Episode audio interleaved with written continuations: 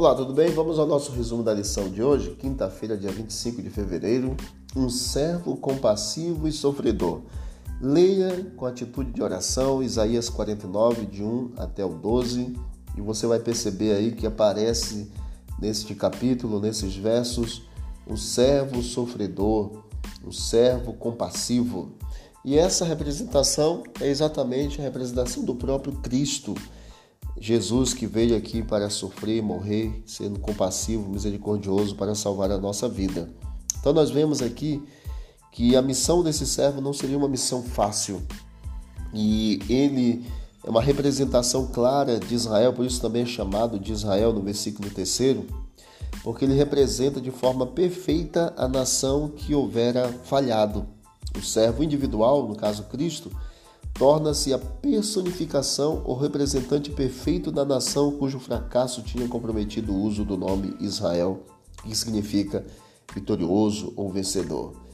Esse servo, ele aparece como servo sofredor, exatamente exprimindo a dificuldade que o Messias teria para cumprir a sua missão.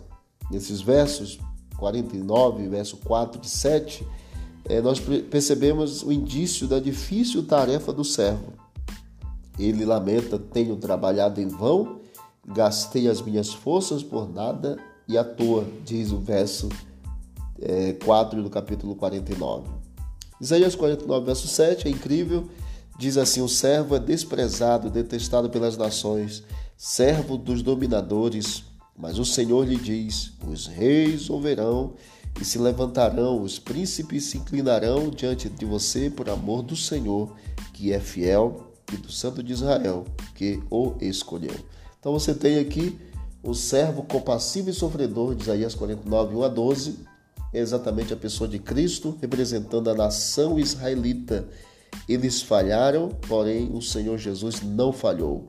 Ele cumpriu com o propósito divino ao vir nesta terra para exatamente pagar o preço da condenação em resgate de cada um de nós. Que Deus abençoe a você e a mim no estudo desta lição a cada dia. Vamos orar? Obrigado, Pai, porque tu és o servo compassivo e sofredor que vieste aqui para cumprir o propósito divino e nos alcançar para a eternidade. Continue conosco a cada dia e cada momento, em nome de Jesus. Amém e amém.